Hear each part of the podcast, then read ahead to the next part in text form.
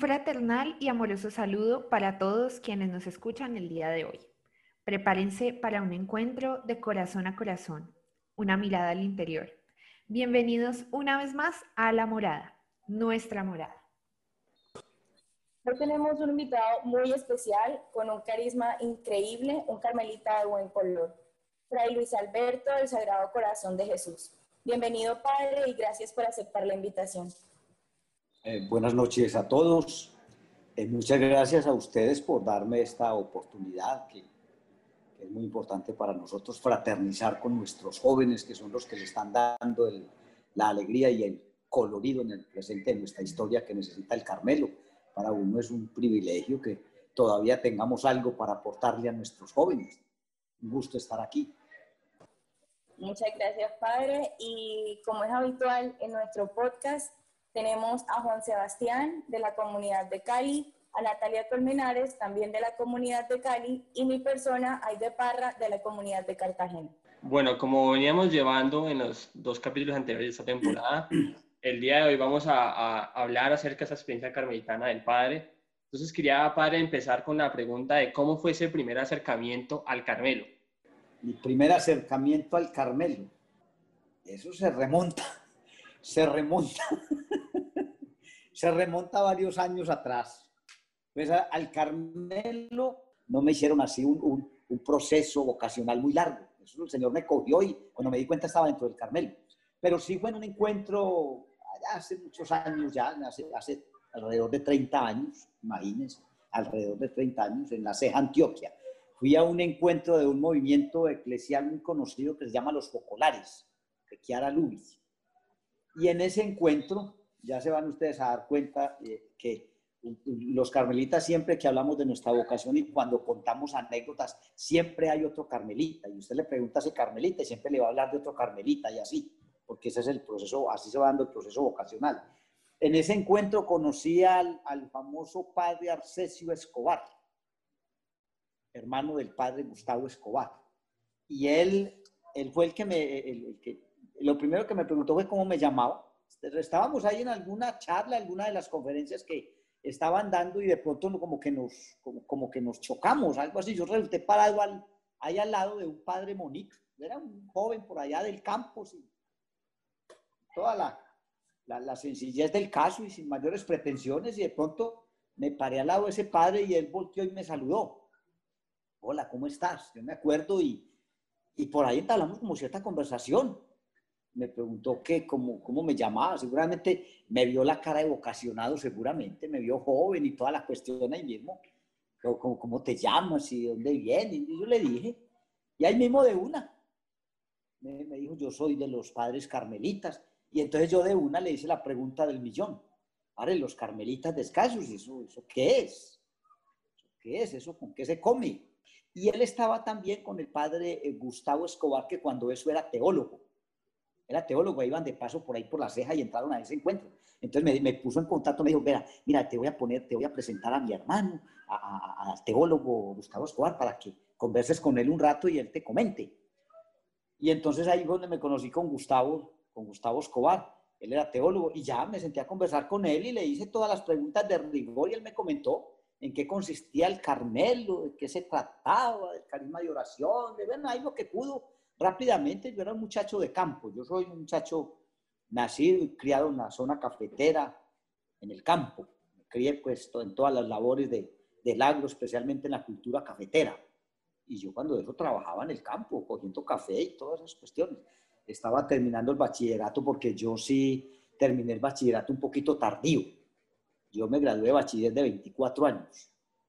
Yo era el más viejo en mi, en mi colegio yo era el más viejito en mi colegio, yo eh, había dejado de estudiar por allá como a los 17 años y me dediqué a las labores del campo, a, a jornalear, a trabajar, a coger café, a todo eso.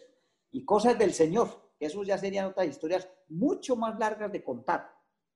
Ahí es donde entra ya, entra ya a jugar un papel importante en mi vida el deporte. Gracias al deporte es que me volví a entrar en contacto con ciertas personas que me motivaron ya iba yo como para 21 años, que porque no, no terminaba el bachillerato. Imagínense, tenía que entrar a noveno para hacer los tres años de bachillerato que me faltaban. Y entré a calendario A, a calendario normal. Bueno, y sí, así fue. Entonces, terminando ese bachillerato fue donde fui, ya estaba en el último año del bachillerato, me, me graduaba ese año. Ahí fue donde me conocí con el padre Arcesio que les contaba. Y yo estaba ya preocupado qué iba a hacer cuando terminara el bachillerato. Eso era para qué. Que bueno, ahora yo termino el bachillerato y, ¿y qué? ¿Qué caminos voy a emprender? Ya me estaba cuestionando porque ya estaba pues muy maduro, mayor ya. Y yo era para algo ya, era para algo. Y entonces ahí fue. Oiga, les cuento que cuando yo terminé de, de hablar con el padre eh, Gustavo, yo ya había hecho, ya había hecho otras indagaciones, ya me habían hecho por ahí otras promociones vocacionales de otras comunidades, sobre todo el párroco de mi pueblo me tenía mucho, me tenía muy ilusionado y él estaba muy ilusionado para el clero diocesano allá de la diócesis de Pereira. Me tenía ya benefactoras y todas esas cuestiones. No, yo cuando, cuando terminé de hablar esa media horita con, con Gustavo, yo no sé por qué, yo quedé ya como, eso me quedó como resonando por allá todo lo que él me dijo, el Carmelo, el Carmelo tiene ese encanto. De una, eso sube como si, como si me hubieran, como si me hubieran echado mielita, como si me hubiera pegado de algo meloso. Y yo me volví otra vez para mi pueblo y cuando a los días una vez me llegó con, me llegó, eso también otro cuento, me llegó una notica escrita a mano.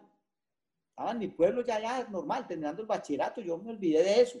Cuando mi párroco se encontró en Bogotá otra vez con el padre Arcesio en otro encuentro de curas por allá en Bogotá. Ah, las cosas del Señor. Cuando llegó a mi pueblo, cuando yo le colaboraba mucho ahí, yo era pues, catequista y le colaboraba, acólito, todas esas cosas. Y, cuando me dijo, es que vea, por ahí me encontré con el padre, con, un padre que lo conoció a usted, un carmelita, que lo conoció allá en la ceja, hace, cuando estuvimos allá en el encuentro, y vea, vea, ahí le mandó esta notica, y me entregó una, un papelito de, de, de una hoja arrancada de una agenda arrancada y me entregó ese papelito y lo leí yo. Y era anunciándome la última convivencia vocacional que era ese año ahí a los días, que si quería participar en esa convivencia vocacional en Villa de Leyva, que era la última y que si estaba interesado. Y yo, ahí sí que quedé más perdido. Yo, como que convivencia? El otro padre no me habló de nada de eso. ¿Cómo que convivencia? Y me, dejó, me dio un teléfono para que llamara si estaba interesado. Y ahí yo inmediatamente, cuando eso no había celulares, nada de esas cosas, había que subir al pueblito y, ir a Telecom y, pedir llamada por cabina y todas esas cosas para llamar por, al fijo, a Monticello. Y sí, yo al, otro día algo así subí al pueblo y, hice esa llamada y me contestó el difunto, ahora difunto padre Luis Guillermo Vélez, cuando el funcionaba en Monticello, lo que es ahora es centro de espiritualidad. Y, y, me contestó él, entonces yo le dije quién era y quién era el que me había recomendado que llamara y que me gustaría como, como participar en esa convivencia que, había, que iba a haber en Villa de Ley. Y fue la única convivencia que yo fui. Yo no participé sino en esa, en esa convivencia y, y estuve ese fin de semana en esa convivencia y de allá salí totalmente convencido que era Carmelita o no era nada. Eso fue amor a primera vista. Yo salí de allá ya, ya cuando me vi, ya cuando me fui para la casa, ya llegué fue a escribir la carta haciendo la solicitud de regreso. Eso fue de una. Conmigo no tuvieron que, que no, no, ni, ni, tuve que pensarlo, ni repensarlo, ni que tuve pues que echarme noches de trasnocho, eh, pensando, ¿será que sí? ¿Será que no? No, no, yo, ya estaba, era, no, ya, ya. Seguramente a lo mejor por la madurez de la vida en que yo estaba ya. Entonces tenía eso como muy definido ya. Ese es pues como el inicio, pues, el que me preguntó el contacto o el Carmelo cómo conocí el Carmelo, fue Padre, me, me, parece muy bonito cómo resalta ¿no? Esa, e, ese contacto que tuvo con, con esos eh, que ya eran, eh, pues, que ya estaban dentro de la comunidad y cómo entre todos ustedes a nivel comunitario se van vocacionando, creo que, que es algo maravilloso. Y, y, usted estaba eh, hablando de ese episodio en el que conversaba con el padre Gustavo y, y que eso que después de esa conversación había tenido como una certeza, ¿no? Y pues después de la, de la convivencia que nos menciona peor. Entonces yo quisiera saber qué fue eso que usted le dio la certeza y qué fue lo que lo atrapó y lo cautivó del Carmelo para que usted diga algo tan fuerte como, si no soy carmelita, no soy nada. Claro, eh, lo primero que me llamó la atención fue la cercanía de ellos. O sea, yo en, en esa época todavía tenía la, yo también por ser del campo, y, era el testimonio que me daba mi párroco allá en el pueblo del sacerdote como, como lejano, sacerdote como, como lejano, que uno tenía que hacerle como pleitesía para hablarle y algo así. Yo pues campesino del campo, no muy acostumbrado a ese tipo de eventos en el que estaba. Para mí eso era novedoso. Yo nunca había estado en un encuentro de eso. Era novedoso. Y eso sí fue un, regalo que me dio el párroco de mi pueblo por haberle ayudado en, en unas semanas antes. Yo le colaboraba mucho. Y seguramente como él me veía también eh, ese ambiente vocacional mío, me llevó por allá que aprendiera cositas de espiritualidad y todo eso allá a la luz de los focolares, que es un movimiento al que yo amo y quiero mucho y respeto mucho. Y, y, entonces cuando de pronto un padre hablándome a mí, él, él, él hablándome a mí con esa formalidad y, y, verdad, y cómo así, cómo estás, y eh, qué bueno, de Lucho y tal. Y después Gustavo también con esa familiaridad y sobre todo pues las cosas que me contó. Obviamente que yo le pregunté por cosas que, que tenían que ver con mis intereses personales. Y, y, y, no les digo cuál fue la primera pregunta que yo hice. Eh, la primera pregunta que yo le hice. La primera pregunta que yo le hice fue, Padre, y en esa comunidad y en el seminario, eh, ¿qué tal es la cuestión deportiva? Uno puede practicar deporte, porque yo era del campo, pero yo era un atleta consumal.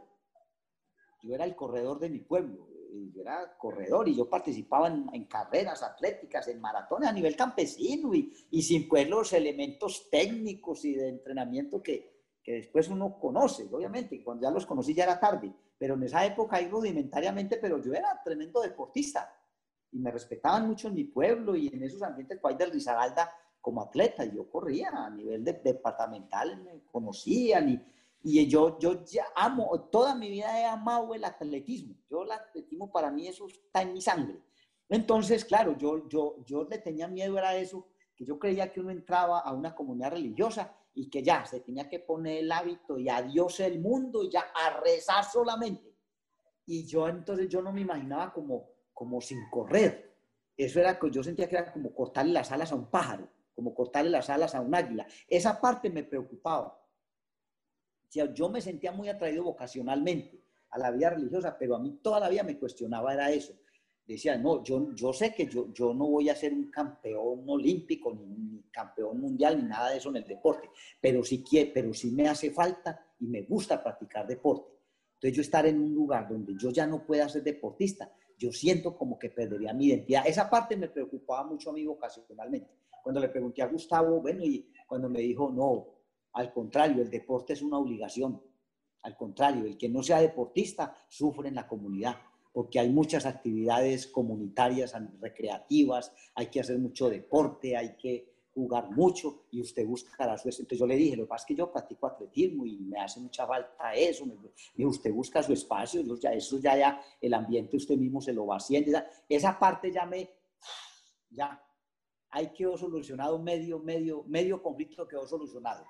Después cuando me empezó a hablar de la oración, que el carisma era la oración, eso sí me, me, gustó mucho, que el carisma era totalmente orante, orante pero, pero en la acción también, que se trabajaba en parroquias, que se estudiaba, que se... O sea, me pareció como tan, me, me pareció que favorecía tantas facetas, pero como en un ambiente de libertad, no de encerramiento, sino de libertad. Me gustó mucho todo eso, no sé, todo, todo me, me, me convenció. Y ya, ya no le hice más preguntas así como dubitativas, sino más bien ya como de conocimiento. Sí, pero... Que, lo mencionaba y, y lo hice como frecuentemente, quisiera meter un poco el tema sobre el deporte, porque el deporte juega un papel fundamental en su vida, qué es lo que ha representado, incluso antes y después de entrar a la orden. Pues eh, eh, es decir, yo en el deporte no tengo ni un antes ni un después. Yo desde que me paré a caminar, me paré a correr. Yo era de los mantados en mi vereda. A mí me mandaban al pueblo a, para todo, para todo el que necesitaba una razón en el pueblo, iban y buscaban a, en, mi, tierra me conocen como Alberto. en la comunidad me conocen como Lucho y así, pero yo soy pues Luis Alberto y en mi familia y por allá en mi, en mi tierra, usted tiene que preguntar es por Alberto Vergara, por Alberto. Y yo era una, de, por sí soy chiquito, ahora imagínense cómo sería cuando tenía por allá 7, 8 años, una ratica ahí, pero, pero corría como un ratoncito también. Entonces, para todos los mandados, todo el que necesitaba una razón, lo que fuera, le decían a mi mamá, doña Fabiola, présteme a Alberto un momentico para que vaya y me lleve esta boleta arriba a, don Antonio en, la, a la plaza o a la tienda, yo no sé dónde allá. Y yo a pie limpio, a pie limpio me echaba esa boletica en el bolsillo y vea. Y a, a los 20, 25 minutos estaba otra vez en la casa. Y uno caminando para subir al, de mi casa al pueblo, caminando, uno siempre se demora 40 minutos, casi una hora. Y yo, y todavía, yo todavía me hago ese recorrido, yo subo y vuelvo a bajar al pueblo en menos de media hora. Yo subo en 15 minutos de mi casa al, al pueblo, corriendo todavía. Y, desde, y yo todavía voy a mi, allá a mi vereda y entreno igual como en aquella época. Y los viejitos, que ya están más viejitos que yo, se aterran. Ole, ¿usted todavía ya hacía eso? ¿Este, este, este cuándo va a dejar esa vaina? Le digo, no, mientras a mí me funcionen las rodillas, yo le hago. Entonces es eso, yo siempre he sido atleta. Y el, al deporte le debo. Yo no he sido campeón de nada. Yo siempre cuento esta misma historia a mucha gente que me la escucha. A quien le interesa, pues, porque es una, que le interesa a mucha gente. Eh, que yo no sé, yo no fui nunca campeón de nada. Nunca me he ganado nada. ¿Por qué? Porque a mí el deporte no me dio estrellatos efímeros de un instante, sino que a mí el deporte me dio lo que yo soy en mi vida. ¿Por qué? Porque el deporte fue el que, me, el que a mí me preservó en esa época del campo, en esos 24 años que viví en el campo, de caer en lo normal de, todos los campesinos de la región cafetera. El trago, las cantinas, las mujeres, la marihuana, y ya, volverse campesino. Yo no, yo, yo vivía de una manera especial por cuidarme, por cuidarme, en el, eh, por cuidar mi disciplina deportiva. Entonces yo era el único que, que, trabajaba y un sábado por la noche estaba en la casa durmiendo cuando todos se iban para, para las cantinas, para la discoteca. Yo no, yo, yo tenía que correr a Pereira, la verdad. Y entonces al deporte le debo la disciplina que me dio, eh, eh, me, aprendí la perseverancia, aprendí el sacrificio, aprendí que del deporte yo he aprendido que uno en la vida tiene que, se cansa, se cansa y hay que ir dando tumbos, pero hay que llegar a, las metas finales, hay que llegar y se llega cansado y se llega cansado y hay que... Es decir, eh, eh, la disciplina de mi vida y la filosofía de vida que yo tengo es la que he aprendido del deporte. Y todavía, yo todavía practico deporte con el mismo ímpetu de cuando era niño, a mis 55 años. Los que me han conocido en San Pío, mucha gente, usted pues no ha tenido oportunidad de conocerme muy de cerca, yo todavía entreno, yo me levanto aquí a las, a las 3 y media de la mañana para estar entrando a las cinco y media, 6 de la mañana. Todavía como mañana tengo, mañana voy a hacer 25 kilómetros. Ahora que me despida de ustedes, un ratico por ahí me tengo, y porque a las 4 de la mañana estoy de pie, porque me esperan mañana casi dos horas, un fondo de casi dos horas. Todavía yo le hago lo mismo todavía que cuando tenía 20 años. Pues el rendimiento ya no es el mismo, obviamente, por obvias razones, pero el, el ánimo y el espíritu está totalmente intacto.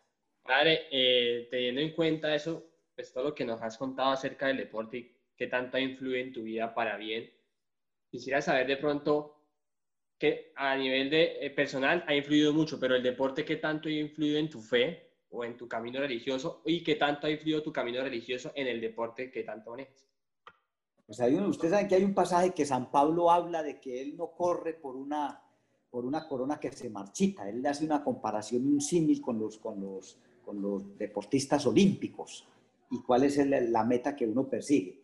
No, pues yo sí he, eh, eh, eh, siempre, lo he, siempre los he compadecido muy bien y los he llevado a la par, porque cuando yo hago deporte le doy oro mucho, le doy mucha y ahora más que nunca. Y yo me pongo a ver que yo me siento con la agilidad de todavía un muchacho de 20 años, lo mismo, con el mismo, con el mismo ímpetu, con el mismo, y yo siempre, para mí ha sido darle gracias a Dios por la vida, ha sido una forma de celebrar la vida, de celebrar la vida. Cuando yo hago deporte, yo, yo le doy gracias al Señor por la naturaleza, yo miro los paisajes, yo miro, respiro profundo. Cuando yo he corrido en todas las partes del país, por muchas partes, porque además en los últimos años le, le, le metí ciclismo. Entonces yo compagino el deporte con el ciclismo y eso ha hecho que yo recorra muchas rutas. Entonces yo generalmente siempre aprovecho mucho en, en los grandes recorridos que hago tanto en bicicleta como corriendo, es donde yo he tomado mis grandes decisiones, donde yo he hecho mis grandes meditaciones, donde yo me he solidificado en mis ideas.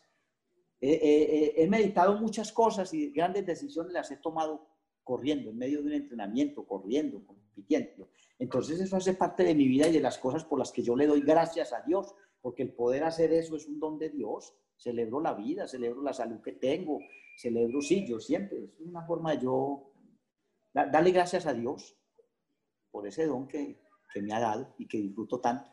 Padre, ahora entrándonos un poco eh, a la parte de su sacerdocio y todo el proceso que vive para llegar hasta acá, hasta donde está, ¿cuál ha sido el momento más brillante de su, de su proceso dentro del Carmelo? El proceso más brillante cuando, pues, hay momentos muy, muy, muy hermosos cuando uno recibe los ministerios, ¿no? Pues obviamente, cuando uno recibe los ministerios, una meta cumplida y que a mí me significó tanto porque yo durante todo el tiempo de mi proceso de estudiante, especialmente los últimos años, eh, eso fue a la par de una enfermedad muy penosa de mi mamá. Una enfermedad muy penosa de mi mamá. Y ella todo el tiempo me decía, mi hijo, yo, yo le pido mucho al Señor que me dé vida solamente para verlo ordenado a usted. Para verlo ordenado a usted. No le pido al Señor que me dé para eso. Y efectivamente me ordené y fue de las casi de las primeras exequias que celebré. La muerte de mi mamá. Y así me ordené y ese mismo año murió. Fue como un regalo del Señor. Y, todos los días eh, han sido especiales para mí. Yo, yo, llevo ya, ahora, ya, eh, ahora que me acuerdo, sí, hoy es 3 de diciembre, gracias por ayudarme a recordármelo. Mañana 4 de diciembre completo 21 años de ordenado. 4 de diciembre, ve, sí, no me, no me acordaba. no, me, no me acordaba, sí. Mañana 4 de diciembre, junto con el padre Julio Ernesto, Freddy Miguel, Ovid, no, eh, Freddy Miguel, Julio Ernesto y otro padre que es diocesano ahora, Virgilio Fuentes. Eh, ya completamos ya 21 años de ordenado. Y yo siempre le he dicho al padre Ospina, me ha escuchado mucho, cuando yo comparto con él, con, con Carlos Alberto, me ha escuchado mucho decir qué es lo que no me ha gustado del sacerdocio.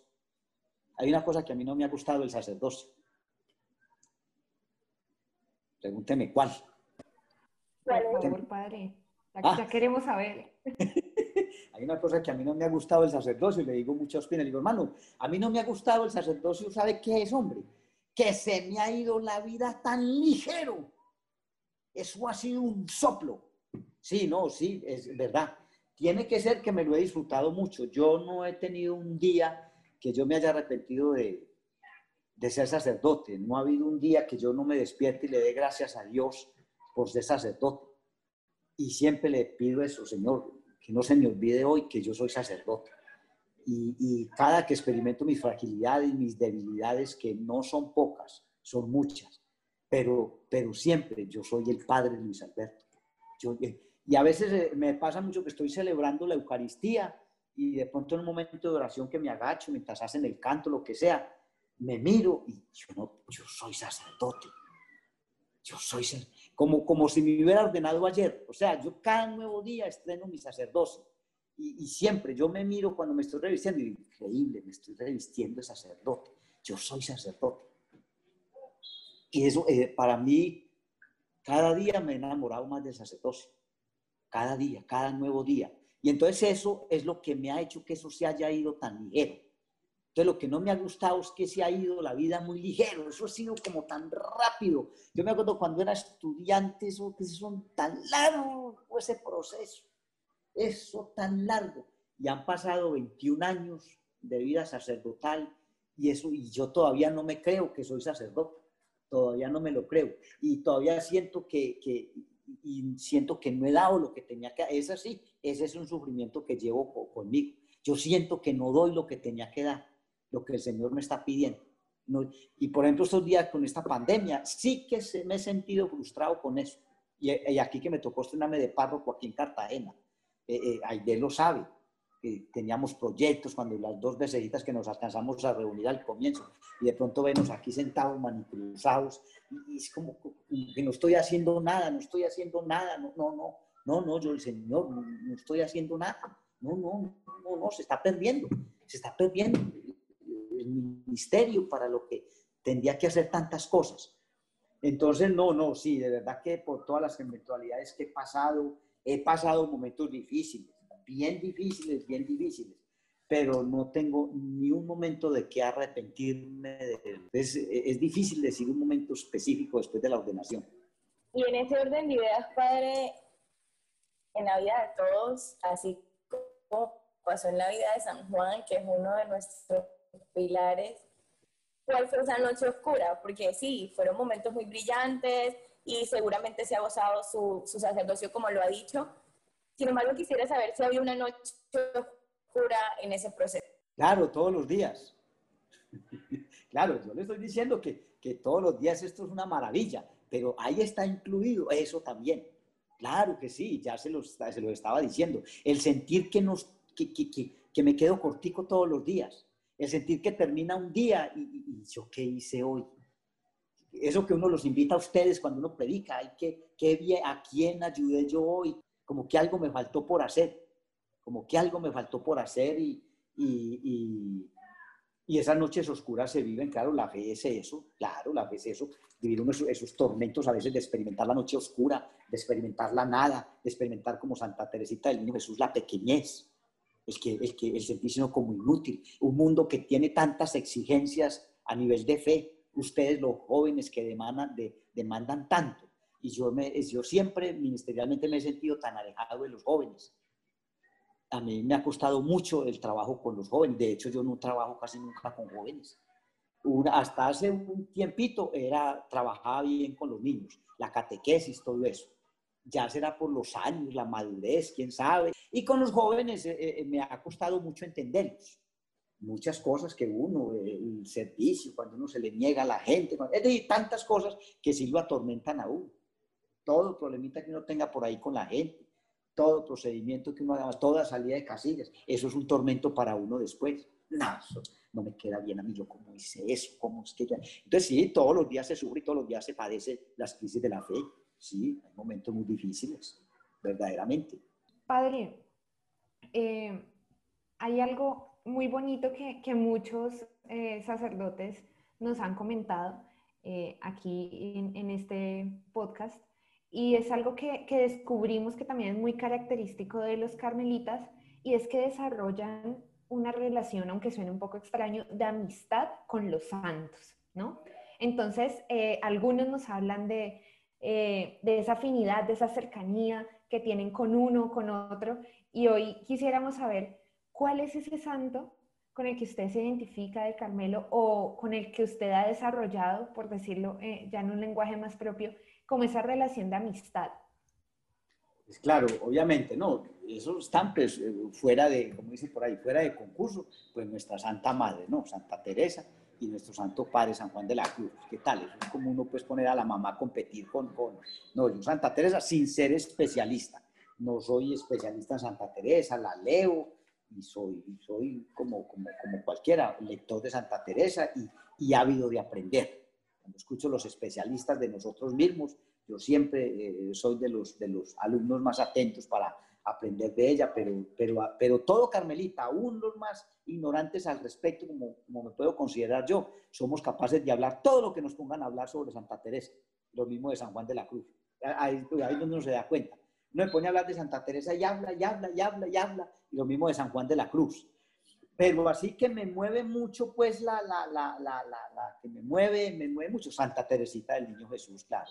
Santa Teresita. En un comienzo, cuando fui postulante, por un trabajo que hicimos en un, en un ejercicio de metodología investigativa, me acerqué mucho a, a Santa Isabel de la Trinidad. Yo era pues sobre Isabel de la Trinidad.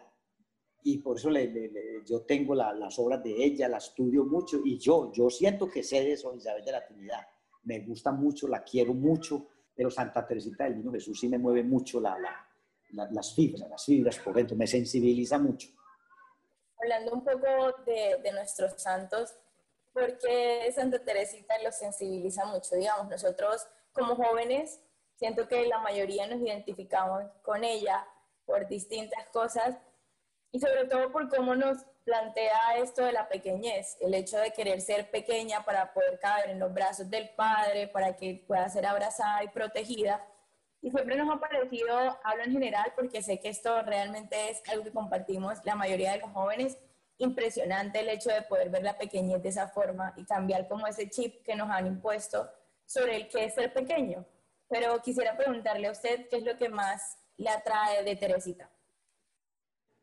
Eh, a mí quienes me conocen de cerca en, la, comunidad, especialmente pues Carlos Alberto, el provincial, él sabe que una de, de, las grandes pasiones mías que me movió vocacionalmente, que me movieron a mí vocacionalmente y me mueven sacerdotalmente, es un celo apostólico tremendo por la iglesia. Yo soy, yo soy vocacionalmente eclesial. A mí me mueve el amor, el celo por la iglesia, el amor por la iglesia. Me duele mucho la iglesia. Y me metí a este cuento fue por la iglesia. Y yo defiendo y trabajo mucho la iglesia. Y entonces en, Santa Teresita, cuando me encontré toda esa, esa narración de ella, que ella en la iglesia quería hacerlo todo, que ella en la iglesia quería ser mártir, que ella en la iglesia quería ser apóstol, que ella quiere ser sacerdote, que ella quiere ser, pero, pero, pero, pero, pero no se conformaba con una sola cosa que ella quería hacerlo todo, todo. Entonces cuando empieza a buscar y a buscar y se va dando cuenta en las cartas de San Pablo que resulta que su vocación, encontró en las cartas de San Pablo, resulta que su vocación, cayó en la cuenta que su vocación era el amor, porque así podía hacerlo todo, podía hacerlo todos, ser todos en todo, podía hacerlo todo en la iglesia, si vivía en el amor. Cuando ella descubre que mi vocación en la iglesia, en el corazón de mi madre la iglesia, yo seré el amor. Y el amor lo reunía todo. Esa parte yo la mantengo, yo, le mostraba todos los días que la vuelvo a leer, le rayo algo nuevo. Ya esas tres páginas las tengo pintadas. Las tengo porque ya no tengo más nada que rayar, porque siempre encuentro alguna cosa, alguna cosa nueva en ese, en ese pasaje cuando ella descubre que su vocación en, el corazón de mi madre, la iglesia, yo seré el amor. Esa parte es la que más me, conmueve a mí de Santa Teresita, cómo ella buscó cuál era su vocación en la iglesia. Y entonces yo también he buscado eso, qué es lo que tengo que hacer por mi iglesia, y ser un buen sacerdote, ser un buen sacerdote y amar, amar lo que se hace. Eso es lo, más grande que me ha aportado Santa Teresita a mí, la vocación del amor. Padre, qué interesante esa, esa analogía que acabas de hacer y eso que acabas de decir acerca de ese amor hacia la iglesia, que creo que eh, todo joven que haga parte del movimiento también debe tener esa, ese amor hacia la iglesia porque es aquella que nos da la facilidad para poder vivir nuestra, nuestra fe y aprender un poco acerca del Carmelo. Padre, muchísimas gracias por este espacio. Fue un placer escuchar sus anécdotas. Eh, fue muy interesante saber su pasado, de que viene del campo, que es una persona atleta. Eh, y también sabemos que a veces el campo es un poco difícil, pero que ese deporte y esa fe que usted tenía le, le ayudó para poder salir adelante eh, y, ser un gran sacerdote. Eh, le hago una invitación, ya que usted dijo que de pronto no ha tenido tanto contacto con los jóvenes, de una vez, aquí en frente de todos los jóvenes que nos van a escuchar en este podcast, lo invitamos a participar en todo lo que hagamos eh, como movimiento, está totalmente invitado. Ya con AID se comunicará con usted para que nos ayude en lo que más podamos, ya quedó comprometido, ya no va a tener excusas, entonces ya quedó comprometido para trabajar con nosotros. Mira que yo, yo estaba muy ilusionado, AID de pronto lo alcanzó a percibir ahí los dos veces que hablamos, que cuando le encuentre acá pues este año, que lo atrofió pues la, la pandemia. Yo estaba muy, muy ilusionado porque para mí iba a ser esa oportunidad que tú estás diciendo ahí, yo siempre he escuchado de, del movimiento juvenil y que se encuentran aquí, se encuentran allá, y veo a muchos padres que tienen esa capacidad de desenvolverse entre ustedes con esa cercanía y van y se gozan ese encuentro. Yo siempre me cuestionaba eso, porque yo he participado pues en el movimiento de laicos pues, de, los adultos, ¿no? De, los laicos, el movimiento de laicos carmelitas. Allá voy y me muevo como pez en el agua.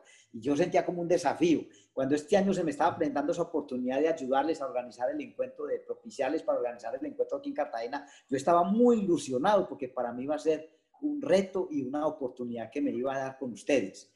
Y bueno, lástima que llegó pues la pandemia y, bueno, bueno, pero no, cuenten conmigo para lo que yo les pueda colaborar eh, desde mi humilde servicio y, y, sí, con la mejor disponibilidad, todo lo que tenga que ver con el, con, el trabajo con ustedes, no, cuenten conmigo, es una obligación de nosotros, un deber. Yo no sé si voy a estar en contra de los, estatutos que hay dentro del movimiento, pero de una vez lo invito al encuentro, padre. Yo no sé, si usted al próximo encuentro en Medellín, eh, espero poderlo ver, espero poderlo conocer en persona y, que en el próximo año nos, veamos todos y que todos los jóvenes lo conozcan a usted, porque sé que en usted pueden aprender muchísimas cosas, eh, por, más allá de lo sacerdotal, su experiencia de vida en el campo y a nivel del deporte, creo que hay muchas enseñanzas eh, que se pueden llevar desde ahí. Padre, nuevamente, muchísimas gracias por, por regalarnos este espacio. Y listo, pues eso sería como todo por este capítulo. Eh, les invito a todas las personas que estén escuchando que nos sigan en nuestras redes. Somos MJC Call. Eh, y si también quieren, pueden escuchar toda nuestra primera temporada en Spotify y también ya está en nuestro canal de YouTube para que también lo escuchen ahí. Muchas gracias a todos. Nos vemos en el siguiente capítulo.